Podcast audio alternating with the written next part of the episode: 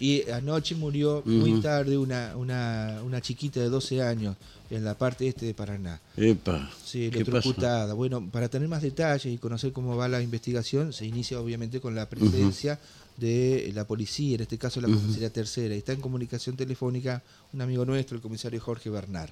Jorge, un gusto, buen día. Acá con Rubén Almarate estamos molestando. ¿Cómo andás? Javier, muy buenos días para, para vos, para Rubén, para toda la audiencia. Bueno, ¿Cómo estamos? ¿Cómo anda Bien, todo? ¿Qué tal? Eh, danos Dale, dale. detalles de, de lo sucedido anoche ahí en la zona de calle Bordón, donde una criatura de 12 años perdió la vida, aparentemente por electrocutación.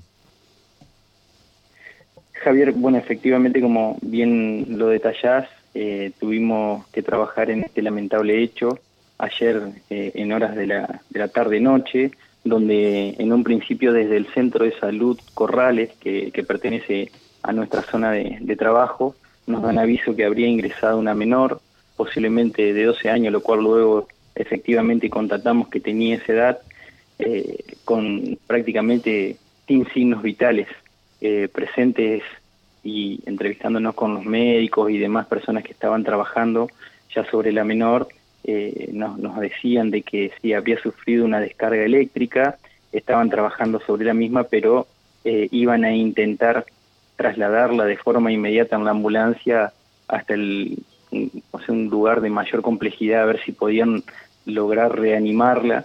Y así fue, eh, preparar una ambulancia de forma inmediata con diferentes cortes de calle para que vaya con prácticamente una vía libre por justamente las características del hecho, arribó eh, en minutos al Hospital San Roque, donde luego de una hora y media de trabajos de reanimación de todos los médicos, de un cuerpo eh, de gente que se veía muy preocupada y, y, solloza justamente por esta situación, no, nos dan la, la, la, mala noticia de que habría fallecido una hora treinta luego de estar en ese hospital.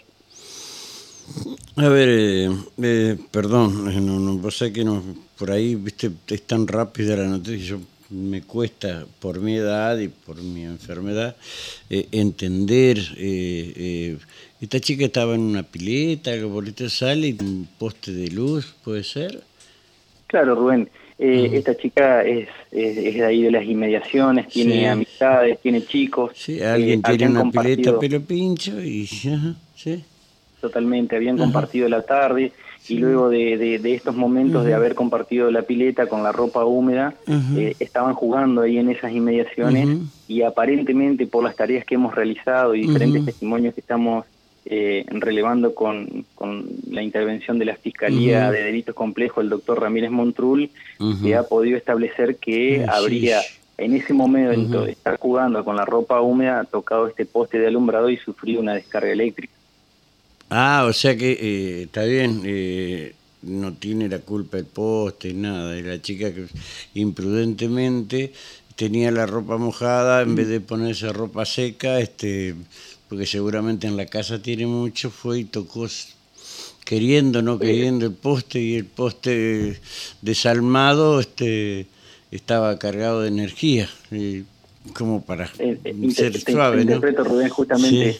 Eh, este doble sentido. Nosotros estamos trabajando, realizando todo tipo de pericias. eh, No lo, va- no lo van a meter en cana al jefe de alumbrado público, al garante de las políticas públicas de Paraná, el intendente de Paraná.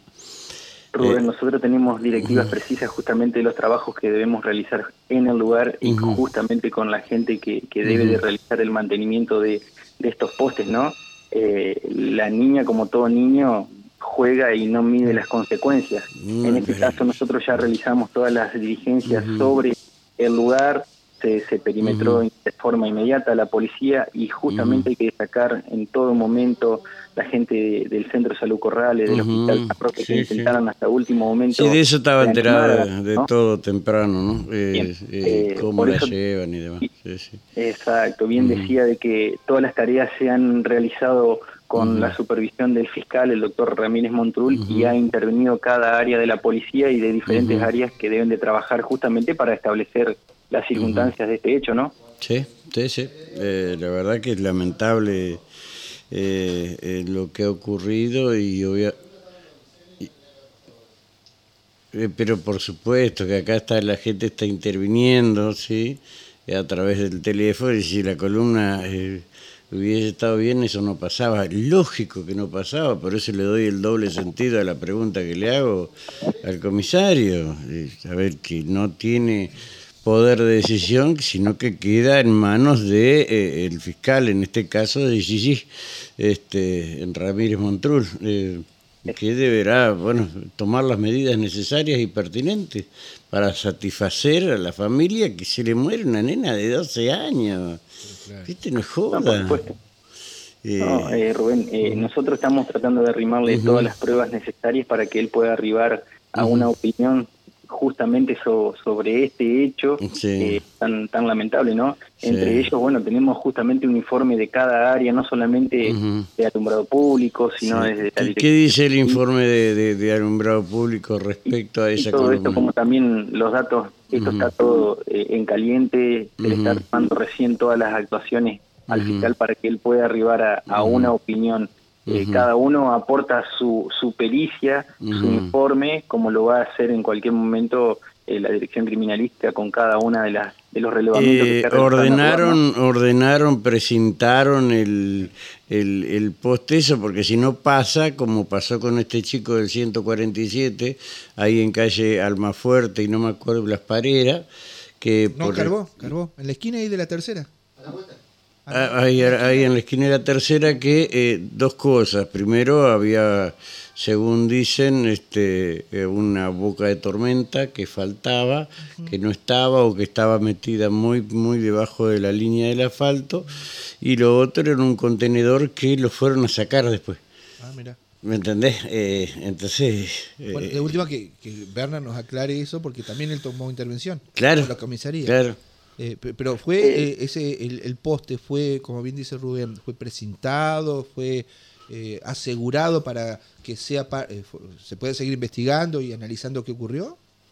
Javier, inmediatamente cuando actúa policía y se hace cargo de, las actuaciones y en ese momento se acerca gente de alumbrado público, esto tiene un sistema lo cual es manejado prácticamente con, con el cerebro de que sería cada uno de los postes de luz, que es un balastro, eso es automático. o sea, automático me refiero, sufre una descarga y automáticamente saltan los fusibles y eso queda inmediatamente sin energía.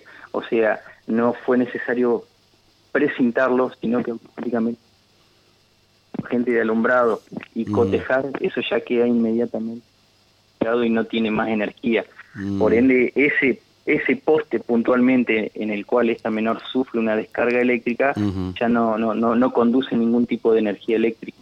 Claro. Está bien, eso es importante para que... Sí, no, salvo que la generación espontánea haga que se empiece a funcionar nuevamente. Bueno, pero una desgracia. ¿Qué te parece? Una desgracia. Una desgracia, desidia, dejadez, sí, no se eh, mala praxis, muchísimas cosas. Y con ese tema del incidente vial del, fin de semana en el cual hay una chica que está muy grave, que, que voló en la acción del, del vehículo de, ahí pues, cuando perdió el control, ¿está ese tema de la boca de tormenta o algo que estaba ahí en el asfalto?